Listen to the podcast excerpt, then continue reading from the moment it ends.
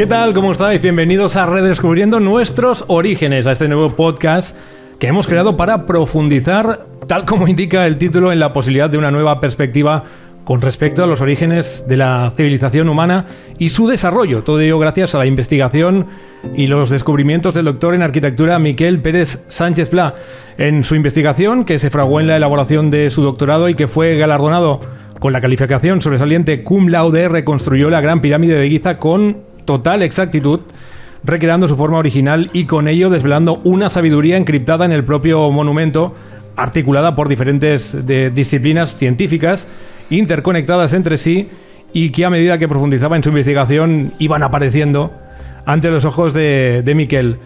Os lo podría contar yo, pero no tendría ningún valor y más si os lo puede contar él mismo en persona, así que eh, nos permitiremos hoy una pequeña licencia en cuanto al nombre de nuestro video podcast y lo vamos a alterar ligeramente, solo para hoy, porque nos interesa redescubrir sus orígenes, los orígenes de Miquel Pérez Sánchez Pla. Miquel, ¿cómo estás? Buenos días, muy bien, gracias. ¿Y vosotros? Pues todo muy bien, la verdad, deseando entrevistarte. Y hacía mucho tiempo que esto lo teníamos pendiente, ¿eh? porque, es, así es, sí. porque teníamos muchas ganas de conocerte mejor y sobre todo de, que nos cuentes esta investigación que tanto nos interesa y que seguro que a vosotros también nos va a empezar a interesar mucho. Y para que te conozcan un poco los, los que nos ven, los que nos también escuchan, eh, empecemos desde el, desde el principio de todo. Eh, ¿Dónde están tus raíces? ¿Dónde te creciste? ¿Dónde te desarrollaste? Mira, nací en la ciudad de Barcelona y me desarrollé entre Barcelona y Cervelló, una población de los alrededores de, Barcelona, el Valle Obregat, a unos 25 kilómetros, 15 eh, minutos ahora en coche, eh, que era una pequeña maravilla de la naturaleza porque teníamos una fantástica riera de aguas cristalinas donde nos bañábamos de niños y además teníamos fuentes por, por todos los alrededores y, bosque de pinos eh, muy, muy profundo y además también eh, especies arbóreas de distintos tipos. ¿no? Es decir, eh, fue mi, pequeño paraíso de la infancia, la verdad. En algún momento ya de pequeño, en esa infancia tan idílica que nos comentas, tan bonita además con la dualidad de, la, de estar en la ciudad, de disfrutar también del, del campo, algo que ahora es más complicado, cuesta más. Eh, ya en esa infancia tan bonita, ¿manifiestas algún tipo de interés por la arquitectura, por Egipto o por las dos cosas al mismo tiempo? A ver, ocurre que eh, tuve una infancia además rodeada de libros, porque tanto mi padre como mi abuelo materno eran dos intelectuales que les gustaba mucho leer y en casa teníamos una biblioteca muy amplia. Y la verdad es que, es que a, partir de ahí, ah, lógicamente, el interés es casi te diría por la arquitectura histórica, porque en qué libro de, historia no encuentras las pirámides de Egipto, por ejemplo, ¿no? Entonces, yo creo que, como tantos otros niños, pues jugué con los característicos juegos de construcción, pero el referente siempre fue eh, este, este, este, conjunto enigmático de las tres pirámides y la esfinge, que más adelante tendría una incidencia importante en mi decisión de estudiar arquitectura. Eso te iba a preguntar, porque te iba a plantear qué te atrajo de la arquitectura. Ya has comentado que ya tenías como algún, alguna inclinación ¿no? por la construcción, como acabas de decir. Sí. Pero ¿por qué decidiste empezar la carrera? ¿Hubo alguna otra alternativa aparte? ¿Alguna duda? Sí. Bueno, es muy raro que un chaval de 17 años no tenga dudas sobre a qué dedicar su, su vida, ¿no? Porque a la hora de la verdad la, la, la, profesión termina ocupando una parte importantísima de la vida de cada uno de nosotros. Y la verdad es que, es que tenía dudas, y tenía dudas serias. desde el punto de vista de, de, letras estaba en filosofía, me gustaba mucho.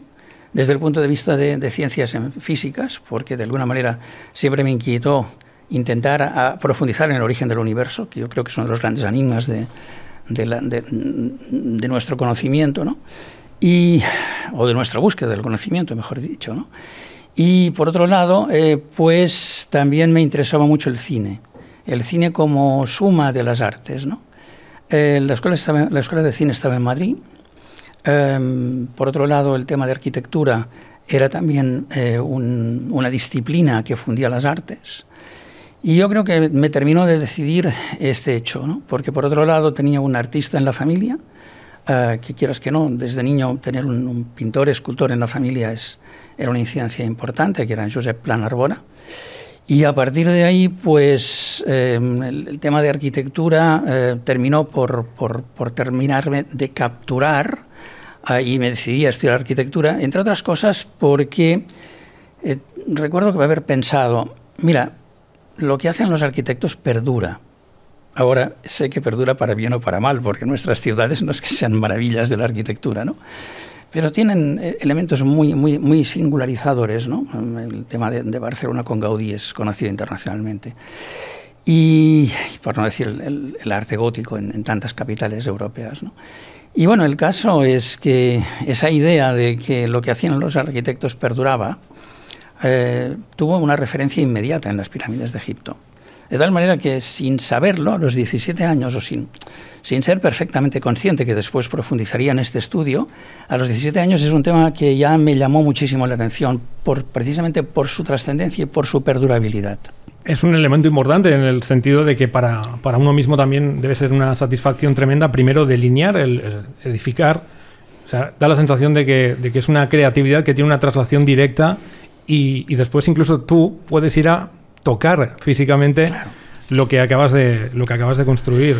Es, es, es, una, es, una, sensación muy, muy especial porque de alguna manera te sientes el padre de la criatura, ¿no? Es decir, los hombres no alumbramos, pero nuestras obras de, creativas, de alguna manera, entre comillas, son como nuestros hijos también, ¿no? Y, y bueno, ahí tiene un papel importantísimo la intuición, ¿no? Para mí, la intuición eh, es la chispa que enciende el fuego de la creación. Einstein consideraba que la intuición era la cosa más importante que había. Y, bueno, pues eh, mi experiencia con el mundo de la, de la, creatividad eh, tiene un papel importantísimo tanto en, en arquitectura como en poesía, el frente de la, de la intuición, el papel de la intuición. ¿no?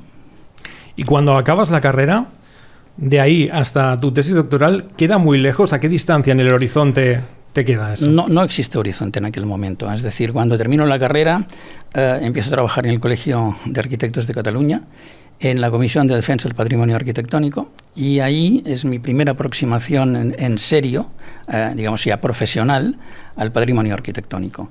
Pero claro, eh, pensar entonces en, en, en, Giza o en la Gran Pirámide sería decir uno de, los, de las cimas del patrimonio arquitectónico mundial quedaba como muy lejos de, mi, de, mis, de, mis, de mis pensamientos y de mis posibilidades. Es que no me lo planteaba en aquel momento, para nada. Porque además esto tiene en sí mismo una propia intrahistoria que iremos explicando, que iremos desarrollando y que empezamos a preguntarte ahora, porque em, empezaste a investigar sobre la Gran Pirámide, pero, pero ¿cómo? Sí, de la manera más insólita.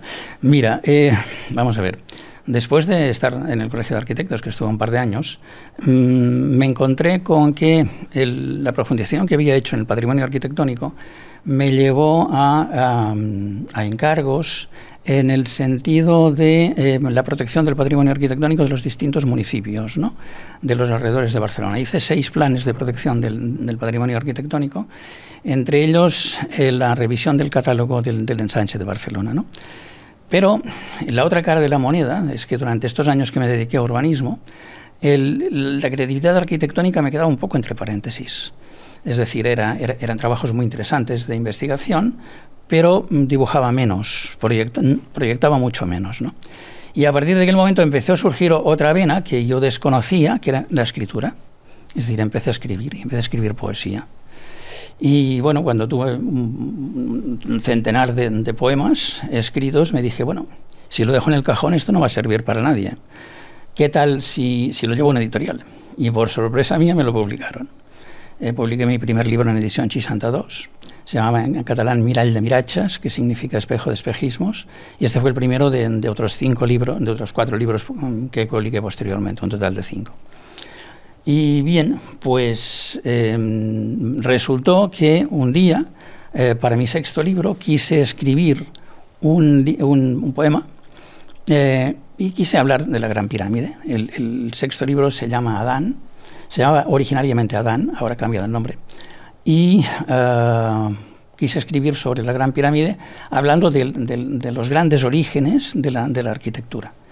Y me dije que un arquitecto no podía decir tonterías sobre una gran pirámide, ¿no? Y que lo que tocaba de alguna manera, de forma absolutamente natural, era empezarla a estudiar. Y a partir de ahí, eh, con el deseo de escribir un poema, sí, finalmente ha salido una tesis doctoral y 20 años de investigación sobre el Antiguo Egipto. No está mal, ¿eh? eh como aspiración decir, bueno, oye, voy a ver cómo va esto de la pirámide porque no quiero ser, quiero ser certero a la hora de escribir un poema y de escribir un poema pasas a investigar y eso es lo que se convierte ya en, tu tesis doctoral. Así es, así es, sí. De la manera más sorprendente, porque para mí eso no era ni muchísimo menos un objetivo. Es decir, yo estaba realizando una tesis doctoral sobre Joan Martorell Montells, que fue el maestro de Gaudí, y tenía toda la, investigación realizada sobre su obra, eh, y me faltaba cerrarla escribiendo específicamente lo que es lo, que es el texto, el, hilo conductor de, la, de, la, sesentena de obras de este arquitecto. Y bueno, resultó que al encontrarme, o sea, al empezar a trabajar sobre la Gran Pirámide y encontrarme con la gran sorpresa que después de buscar datos y de cruzar datos y empezarla a dibujar, había llegado a la conclusión de que la había reconstruido, me dije, esto es muchísimo más importante, y, entonces pedí eh, el, cambio de mi, de mi, de mi proyecto de tesis. Me lo, me lo concedieron y empecé a trabajar en ella. No está mal, ¿eh? porque yo esto lo desconocía. Yo no sabía que ya tenías prácticamente finiquitada la, la tesis con lo otro, que mm. también es una proyección bastante natural, un arquitecto catalán, ¿no? Es decir, volcarse en aquí cerca, en donde vivimos en Barcelona, tienes a tu disposición pues no solo la información, sino la tangibilidad con, con todo ello, ¿no? Pero esto sí que no lo sabía, ¿eh? me acabas de sorprender mucho. Porque... Hombre, es que si me, haces, si, si me haces una entrevista y no te sorprendo, no vale la entrevista. esa es la actitud. Eh, yo, yo, yo, alguna de las cartas me la tengo que guardar. si, si me conoces tanto que luego no te puedo sorprender, eso no vale. Después también hablaremos de cómo nos conocimos, ¿eh? que también tiene, tiene curioso, muy curioso. Pero sobre todo, una vez empiezas a investigar, em, te centras en obtener la reconstrucción de la forma exacta de la Gran Pirámide. A, mí esto, cuando yo leí tu libro, que de ahí vino nuestro encuentro, yo te... Bueno, si quieres lo explicamos ya y seguimos. Adelante. Em, para que lo sepáis, eh, nosotros nos conocimos en un impasse de mi vida en la que estaba entre trabajos, no sabía muy bien qué hacer, y, y cuando, claro, tienes tiempo, pues ¿qué haces? Pues lo aprovechas, ¿no? Eh, o al menos yo lo intento. Entonces, ¿qué dice? Pues en una contraportada de La Vanguardia, que la contraportada, la contraportada de La Vanguardia contiene siempre una entrevista que siempre, suele ser muy interesante. Sí. Una entrevista que te hizo Víctor Amela. Víctor Amela, eso es, sí. Y claro, a mí ya me había llamado mucho la atención la figura de, de Miquel en, en, esa entrevista. Aparte venía de leerme Los magos de los dioses de, de Graham Hancock. Estaba, yo creo, en esa dinámica. En esa dinámica, exacto.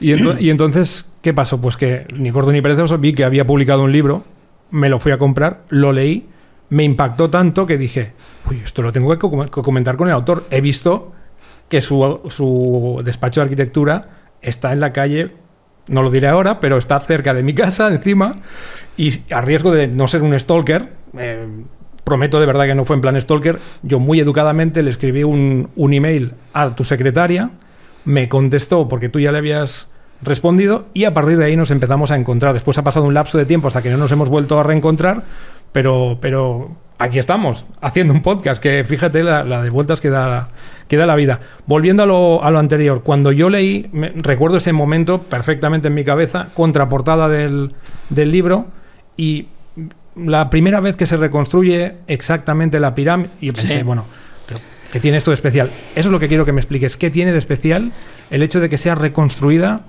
tal y como has conseguido tú? Vamos a ver, la, la gran pirámide que veis ahora, cuando visitáis Giza, no es otra cosa que eh, una gran ruina de lo que inicialmente fue la Gran Pirámide. Es decir, la Gran Pirámide estaba recubierta de una capa de, piedra caliza de Tura, una piedra blanquecina, perfectamente tallada en bloques regulares. Pero eh, primero un terremoto eh, empezó, empezó a desprenderla de la, estructura interna de la pirámide y después la utilizaron para los restos, la fueron devastando los seres humanos, desgraciadamente, para transformarla en una cantera a partir de la cual se hicieron eh, puentes y palacios en el Cairo. De tal manera que, eh, no obstante, hemos tenido la gran suerte de que queda una hilera del recubrimiento original en la cara norte. Esa hilera del recubrimiento original nos ha dado la pendiente, la inclinación. Y entonces, a partir de ahí, es como los arquitectos tenemos la manía de dibujarlo todo, me dije, vamos a ver, si hemos de hacer la reconstrucción, la hacemos a fondo. Y hacerla a fondo, ¿qué quiere decir? Quiere decir ir a todas las fuentes que daban medidas, también tomadas por algunos arquitectos, por ingenieros, por arqueólogos, eh, del monumento y lo vamos a meter en el, ordenador, lo vamos a meter en el, en el programa AutoCAD. Y a partir de aquí, como el programa te admite trabajar con tres, cuatro cifras decimales, me dije, bueno, pues, pues pongamos cuatro, ¿no? Y teniendo en cuenta que la Gran Pirámide tiene una unidad de medida, que es el codo real, que es más o menos esta altura, 52,36 centímetros, pues bueno, si resulta ser que lo vamos a reconstruir, lo, hacemos con cuatro cifras decimales. Cuatro cifras decimales son décimas de milímetro, pero si son medios metros son ventésimas de milímetro. Es decir, el nivel de reconstrucción fue coger un milímetro y dividirlo en 20 partes, con lo cual nos daba un poco más del grueso de un cabello. Entonces, eso eh, nos daba una seguridad absoluta sobre lo que estábamos haciendo y, ya, te contaré posteriormente en, el podcast correspondiente de Redescubriendo nuestros orígenes, que el propio monumento nos dio primero un certificado de su reconstrucción, al darnos la superficie vista de la Gran Pirámide, que fue la primera gran sorpresa, la que me llevó a, a, decidir que tenía que analizarla a fondo a, y a cambiar la tesis doctoral, y la segunda gran sorpresa fue la presencia de una fórmula matemática que todavía nadie ha sido capaz de, descifrar, que te em, certifica la absoluta y exacta reconstrucción de la Gran Pirámide. Por eso hablo, puedo hablar con total y absoluta propiedad de que lo que he realizado es la reconstrucción exacta del modelo original de la Gran Pirámide, tal como lo diseñaron los arquitectos egipcios. Pues queda clarísimo. La verdad es que buena explicación porque es un punto importante el saber, muy, importante. saber hasta qué punto la precisión del monumento también después te acaba entregando una información que, como veremos más adelante, pues es muy, muy valiosa. ¿Por qué nadie lo había logrado con tanta exactitud? Igual es que me esperaban. Permíteme la putat. Vamos a ver. Eh, está claro que lo que ocurre es lo siguiente. Los arquitectos utilizamos instrumentos de geometría y matemáticas absolutamente precisos. y, claro, mm, la mayoría de los trabajos que se han realizado ahora a nivel de arqueología eran muy precisos también. Entonces estamos hablando del amidamiento exacto que hizo Flinders Petrie eh, a finales del siglo XIX es de lo más preciso que se ha realizado en, la Gran Pirámide y en Giza. Eh, pero claro, ellos no tenían los instrumentos que disponemos los arquitectos de hoy, que es la, posibilidad de reconstruirlo mediante ordenadores. Y otro de los temas que, quiero, que creo que, nuestra profesión aporta es que es, de alguna manera los, somos los herederos del conocimiento geométrico y matemático que emplearon los arquitectos del Antiguo Egipto. Porque pensad una cosa, la Gran Pirámide ante todo es arquitectura. Es una ruina, pero es una ruina de arquitectura. Y, a partir de ahí yo, entiendo que los arquitectos tenemos cosas que decir. Aunque también te tengo que añadir que sin el trabajo de 20, perdón, de 20, de 200 años de egiptología, en la que los arqueólogos y los ingenieros han tenido un papel muy importante, especialmente el trabajo de arqueología, eh, sería absolutamente imposible haber realizado el trabajo que, de reconstrucción que he realizado mm, recientemente. Está muy bien referirse a todos aquellos que han querido investigar bien sobre el tema, pero haces, bueno, estás incidiendo en un tema que también es muy importante, que más tarde hablaremos también, que es la necesidad de la multidisciplinaridad de, todo, ¿no? Para entender bien el monumento. Es que es exacto, es decir, em, mm, vamos a ver. Mm, la multidisciplinaridad la he utilizado sistemáticamente en la totalidad del edificio, en la investigación de la totalidad del edificio, eh, porque no, nos hemos ido desde las ciencias hasta las letras. Con, todos los, instrumentos tecnológicos que, tenemos por en medio. Sobre todo porque hay un tema que a mí me parece capital, que es que la ciencia es única, es unitaria a pesar de que desgraciadamente en nuestras, en nuestras, en nuestras universidades se fraccionan. Por ejemplo, es, triste que, no haya unos conocimientos básicos de matemáticas ah, en, las carreras de letras y que los, que los conocimientos de, letras no lleguen más allá en las carreras de ciencias. Es decir, creo que sin esta pluridisciplinariedad el trabajo que he realizado hubiera sido imposible. No tanto el trabajo de reconstrucción, ¿eh? el trabajo de reconstrucción es más un trabajo eh, específicamente técnico, sino el trabajo de interpretación posterior de lo que había reconstruido y de intentar llegar a, los orígenes, a los orígenes, estamos hablando de redescubriendo nuestros orígenes del antiguo Egipto que yo creo que es la gran clave del proceso de investigación realizado y que lo iremos viendo en el desarrollo de los distintos podcasts. También te quería preguntar por el aspecto, una vez tú ya la has reconstruido, con esa precisión de cuatro decimales y la ves plasmada en ese modelo de tres dimensiones en el ordenador, ¿qué aspecto tenía? Bueno, que por cierto lo podréis ver si queréis. ¿eh? Aquí mm, tenemos el libro, este es el libro que publicó Miquel. Eh, el, primero de ellos. El primero de ellos, autoeditado. Después Larus lo volvió a publicar. podéis ir a podéis ir a nuestra a nuestra página web y ahí y desde ahí pues podéis acceder a él si queréis eh, leeroslo que vais a disfrutar como disfruté yo la primera vez pero bueno ahí os lo dejo. Eh, Perdona, la página web es antiguoegipto21 escrito con números romanos.com pues ahí lo tenéis. Es decir antiguoegiptoxxi.com perfecto. Esto te quería preguntar tú la ves ahí ya reconstruida me imagino que a nivel emocional tiene que ser algo increíble no es decir sí sobre todo porque Claro, eh, me has hecho una pregunta antes que, no he terminado de, explicar suficientemente. Es decir, la reconstrucción, ¿qué es lo que tiene la reconstrucción? La reconstrucción tiene algo esencial, algo que no se había encontrado hasta ahora, que es que la Gran Pirámide estaba coronada por una esfera. Entonces, lo que permite la reconstrucción exacta es entender que la Gran Pirámide no es otra cosa que un símbolo solar Acordaros que los egipcios eran adoradores de Ra, eh, el, dios Sol en su cenit. Por otro lado, la, Gran Pirámide es una montaña, y si te imaginas una montaña en su momento mágico, es cuando el Sol la corona. Y de hecho, los piramidones que coronan la Gran Pirámide, no, no, perdón, la Gran Pirámide, las demás pirámides de Egipto, muchos de ellos tienen un Sol alado encima. Estos señores lo que hicieron fue poner directamente una esfera. Entonces, claro, la emoción de ver que eh, esa idea absolutamente nueva de que la Gran Pirámide estaba coronada por una esfera permitía su reconstrucción exacta, pues te lo puedes imaginar. Bueno, de ser indescriptible, ¿no? Es decir, esto no lo ha visto nadie, solo lo he visto yo por primera vez. Antes hablábamos de la posible, un poco la, la soledad de quien, de quien a lo mejor descubre algo que quizás no lo puede tampoco compartir mucho y toda esa gestión de emociones tiene que ser, tiene que ser, no tiene que ser fácil, tiene que ser complicado. Eh, entonces, ¿cuándo empiezas a darte cuenta de que la pirámide te está entregando algo diferente, algo que te llame la atención, cosas que a lo mejor pudieran parecer anómalas? Sí, en la superficie. Em, mira, lo voy a anticipar. La superficie era 100.000 veces el número pi en reales cuadrados.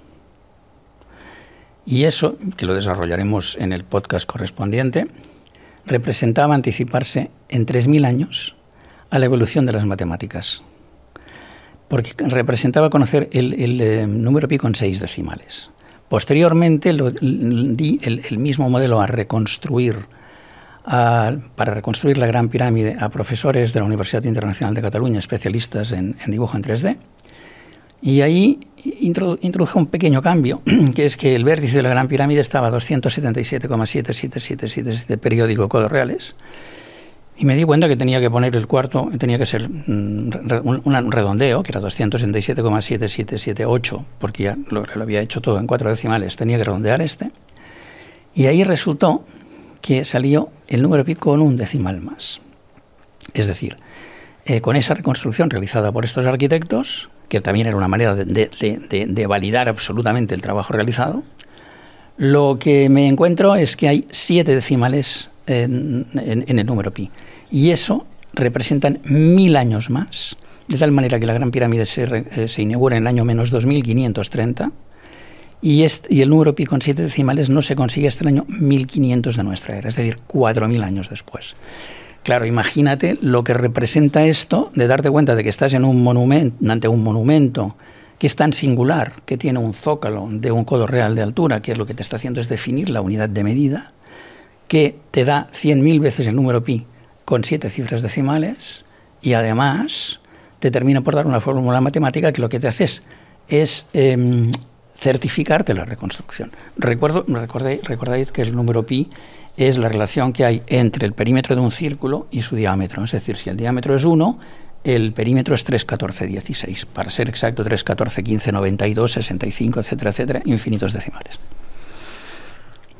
esto ya tenía que ser complicado de asimilar. Sí, voy, a, voy, a, repasarlo todo a ver si, si no me habré equivocado. Varias veces, pero claro, hubiera sido una burla del destino enorme eh, tener un nivel de precisión de estas características. y esto es lo que me lleva a la siguiente pregunta.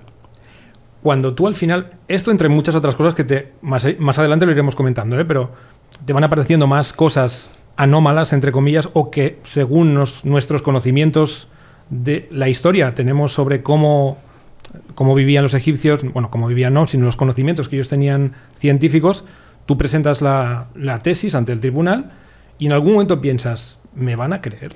Bueno, precisamente por eso lo transformo en tesis doctoral, porque la información que tenía era tan amplia y, tocaba a diferentes campos de la, de la, ciencia, matemáticas, geometría, astronomía y geodesia, por ejemplo, que me dije, eso es imprescindible eh, transformarlo en una tesis doctoral porque si no mm, va a ser difícil eh, que sea creído eh, por el público y, especialmente por los especialistas. Ya para terminar, desde entonces no has parado, son dos décadas, más de dos décadas investigando sobre la Gran Pirámide y el Antiguo Egipto y que han dado como resultado son ya cuatro libros los que has escrito aparte de este, son cinco en total, pendientes de publicación, para eso estamos, editoriales, hola. Em, pero aparte de eso, aparte de eso, ¿cómo has podido conciliar vida profesional, vida personal, esta investigación, que como digo son más de dos décadas, ¿cómo, cómo te lo has montado, Miquel? Porque yo lo veo complicado. ¿eh? Durmiendo poco, durmiendo poco y trabajando mucho. Es que no, no hay otra manera. Quiero decir que, además, ¿sabes qué pasa? Mira, la pasión es otro uno de los motores del mundo, por no decir el gran motor del mundo. Y si trabajas apasionadamente, eh, eres feliz. Entonces, de alguna manera, mm, también he construido mi propia felicidad con este proceso de investigación. Bueno, pues nosotros creo que también somos felices porque podremos andar más sobre todo esto en el próximo y no nos falléis, ¿eh? en el próximo seguiremos, en el segundo podcast seguiremos comentando. Acordaos sobre todo de suscribiros al canal, nos iría muy bien, darle a like si os ha gustado y sobre todo también seguiros en redes sociales, lo encontraréis todo en la descripción del vídeo. Así que gracias por estar ahí y nos vemos en el próximo. Hasta la próxima, pues.